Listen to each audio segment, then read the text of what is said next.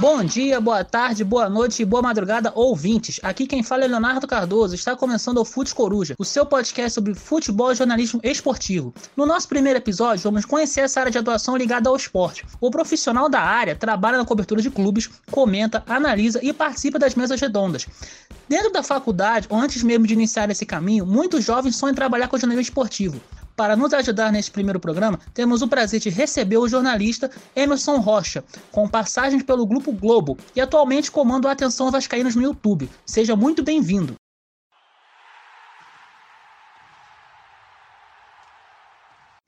Emerson Rocha, além de convidado, também responderá algumas perguntas.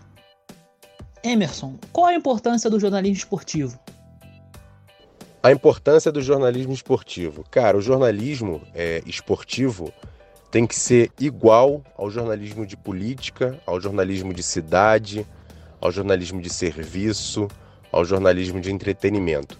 Tem que ter seriedade, por mais que a gente mexa com uma situação que é a paixão do torcedor, mas a gente não pode deixar de ter a missão e a ética que o jornalismo nos ensina no nosso DNA. Então, para fazer jornalismo esportivo, precisa de uma boa apuração, precisa de fontes, precisa de contatos, para você fazer matérias importantes, é, matérias que possam não só agradar o torcedor, como desagradar um dirigente. Porque o jornalismo tem que ser feito dessa maneira.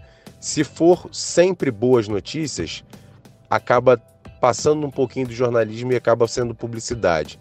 Então o jornalismo tem que incomodar e até mesmo esportivo, que trata de uma situação que mexe com a paixão do torcedor, tem que ser feito de uma maneira séria, com ética e principalmente baseado no DNA do jornalista, que é bom texto, boa apuração, sempre é importante para fazer um bom jornalismo esportivo. Como podemos observar, nas grades de faculdade existem poucas matérias sobre o tema. O que acha dessa situação? Eu também concordo com isso. Há poucas matérias relacionadas ao jornalismo esportivo, porque acaba sendo uma diferença para as outras editorias por conta disso que eu falei anteriormente. Você mexe com a paixão de muita gente. A política é. Tem muita gente que não gosta muito da política. É, e eu tô falando jornalismo esportivo porque você pode. É, as pessoas acham que jornalismo esportivo é quase falando só sobre futebol. Não é. A gente tem grandes eventos no mundo. Tem Olimpíadas, Copa do Mundo, tem vários eventos de Copas de outros esportes que são importantes fazer a cobertura porque são esportes importantes e mexem com muita gente. Eu acho que poderia ter mais editorias específicas sobre o esporte porque você pode tratar com coisas diferentes do que você trata no dia a dia. Eu concordo com isso. Eu acho que faltava, falta é, é, em universidades, em faculdades uh, de jornalismo, uma cadeira específica para jornalismo esportivo com uma boa amplia, ampliação dessa matéria, porque é uma matéria um pouco mais complexa porque você mexe muito com paixão e você tem que ser um pouco mais sóbrio na hora de dar as informações, e isso a faculdade poderia ensinar sim. Quais foram e continuam sendo suas referências no jornalismo em geral? No jornalismo em geral, eu gosto muito do Roberto Cabrini, porque é um cara que faz um jornalismo é, investigativo e bem elaborado. É um cara que eu gosto muito, eu queria muito ter trabalhado com ele seria muito importante, mas é, eu, sempre que eu posso eu, eu vejo, acompanho. Então um cara que eu gosto bastante, é, porque tem uma linha de, de, de trabalho bem legal. É, eu tenho duas pessoas que não são muito conhecidas, mas que eu gosto muito também por conta dessa questão do jornalismo esportivo, que é o Leslie Leitão, que foi repórter de algumas revistas aqui do Rio e hoje é produtor da TV Globo e a Gabriela Moreira, que também agora está na TV Globo.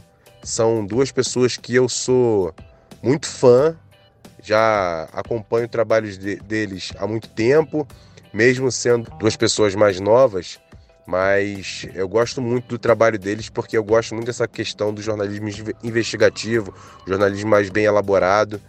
Eu gosto desses, do, desses dois nomes, Leslie Leitão e Gabriela Moreira. Como é a cobertura de um clube, em especial o dia a dia?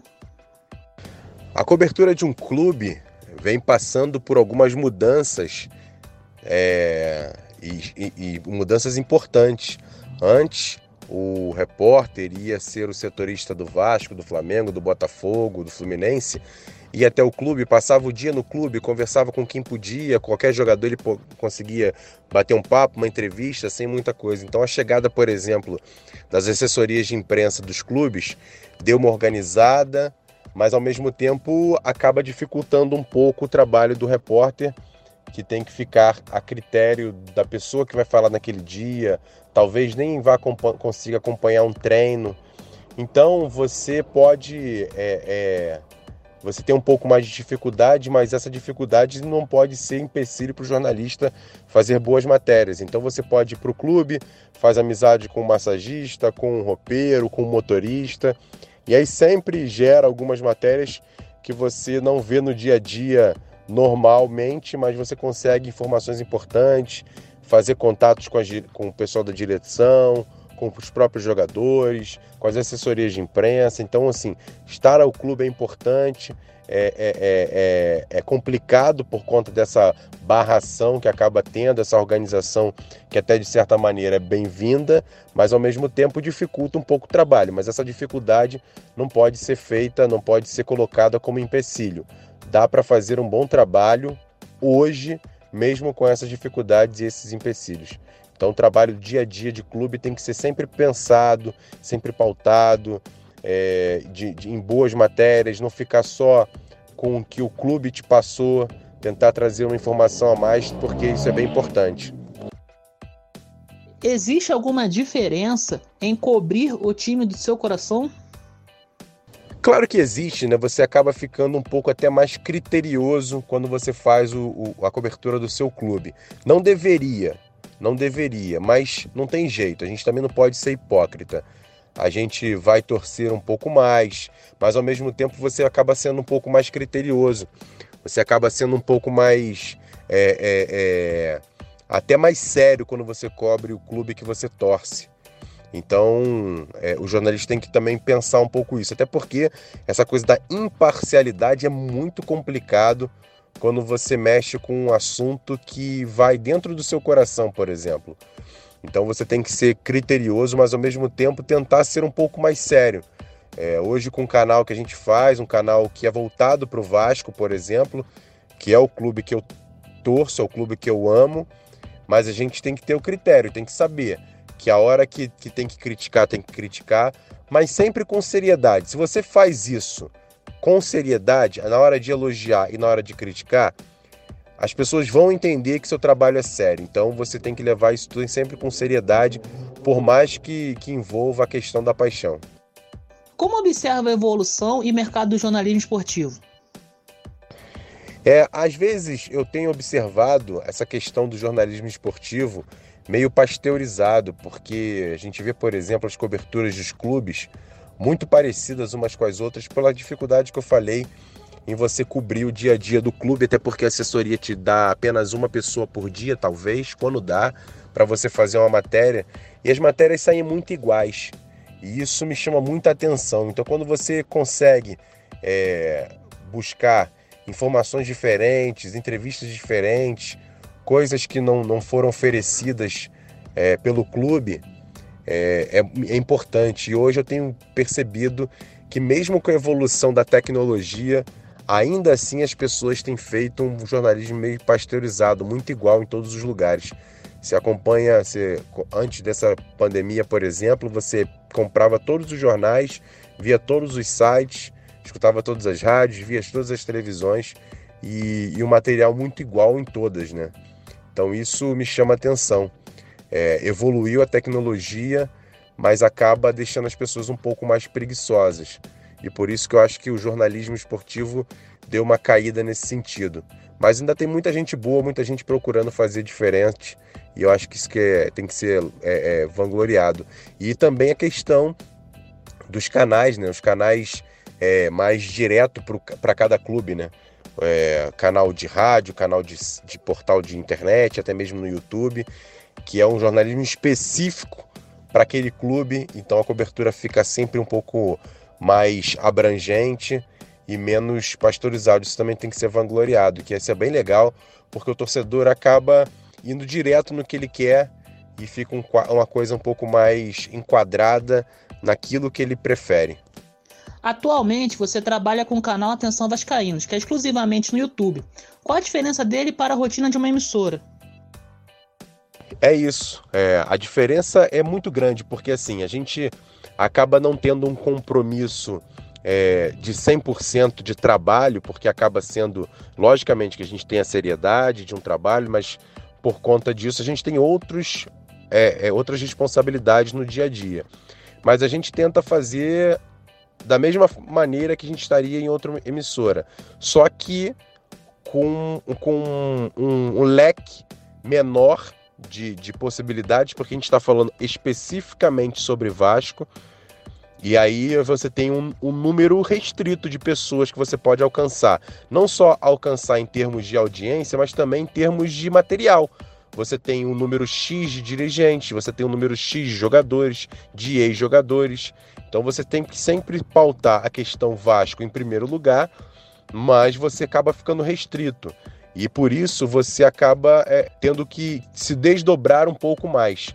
E, e o canal está sendo muito bacana para isso, porque você, mesmo com poucos, vamos dizer assim, por pouca lenha, você consegue fazer uma fogueira. Então isso também é legal porque você acaba se se colocando é, é, em, em, em xeque na questão das dificuldades. Então vai parecer um pouco mais difícil, mas sempre é bacana quando você consegue uma, um, um material diferente do que é feito no, nos veículos, vamos dizer assim, mais tradicionais. Acredita que essa migração de conteúdos e canais no YouTube seja maior no futuro? Até mesmo com o acréscimo de mais profissionais da comunicação? Além da Atenção Vascaínos, temos o canal Machão da Gama, que é comandado por outro jornalista. E, obviamente, a maior referência no momento é o canal Desimpedidos. Olha, eu acredito que sim, tem muita gente já é, passando pro, pro YouTube. Eu não vou nem falar só na questão do jornalismo esportivo. A gente tem o My News, que muita gente saiu de emissoras grandes para poder fazer um jornalismo até mais criterioso, político, porque você acaba ficando sem aquela questão é, é, editorial. Você acaba fazendo a linha é, é, jornalística que você, você define.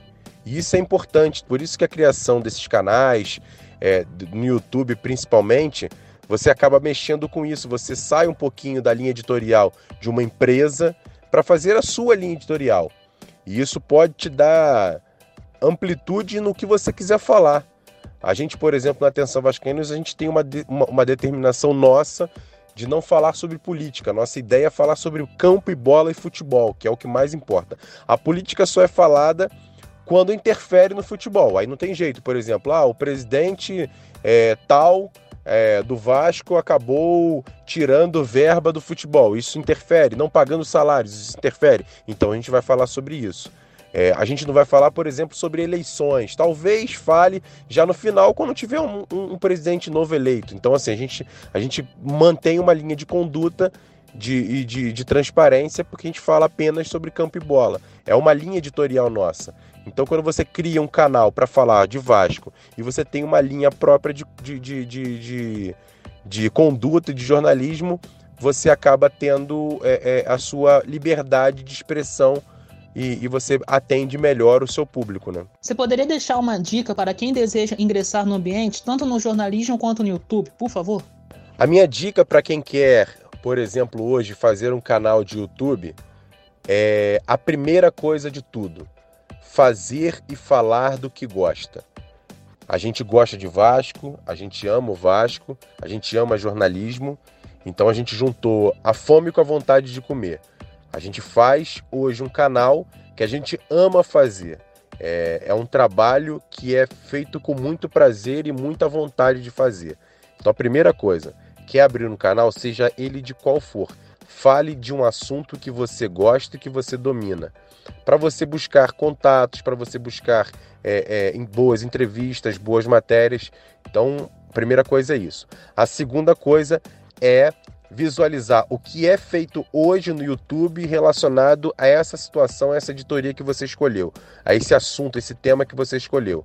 Ver como as pessoas fazem, é, não copiá-las, mas pegar um pouco de cada um fazer o seu, tentar achar a sua linha, o seu DNA, a sua maneira de fazer, para as pessoas identificarem que aquilo ali é um negócio próprio, é uma linha própria e as pessoas vão se identificar, independente se você tem muitos ou poucos seguidores. Mas fazer uma coisa de qualidade com o seu perfil vai agregar as pessoas a identificarem a sua linha de, de trabalho e vai identificar as pessoas a, a, irem até você buscar essa informação. Então, acho que essas duas é, é, situações são as mais importantes e entender o veículo, entender que hoje o YouTube não há rivalidade, não há concorrência. Há uma palavra que é mais é, é, a mais pura realidade no YouTube, é a convergência. Se você souber convergir com outros canais, com outras editorias, até com outros veículos, isso vai agregar ainda mais o seu trabalho. Valeu? Grande abraço para vocês aí, bom trabalho. Nosso programa está chegando na reta final. Gostaríamos de agradecer muito pela presença de Emerson Rocha. O Fute Coruja tem como produtor e mediador do podcast Leonardo Cardoso, com participação de Matheus Paixão nas edições de áudio. Até a próxima. Tchau, tchau.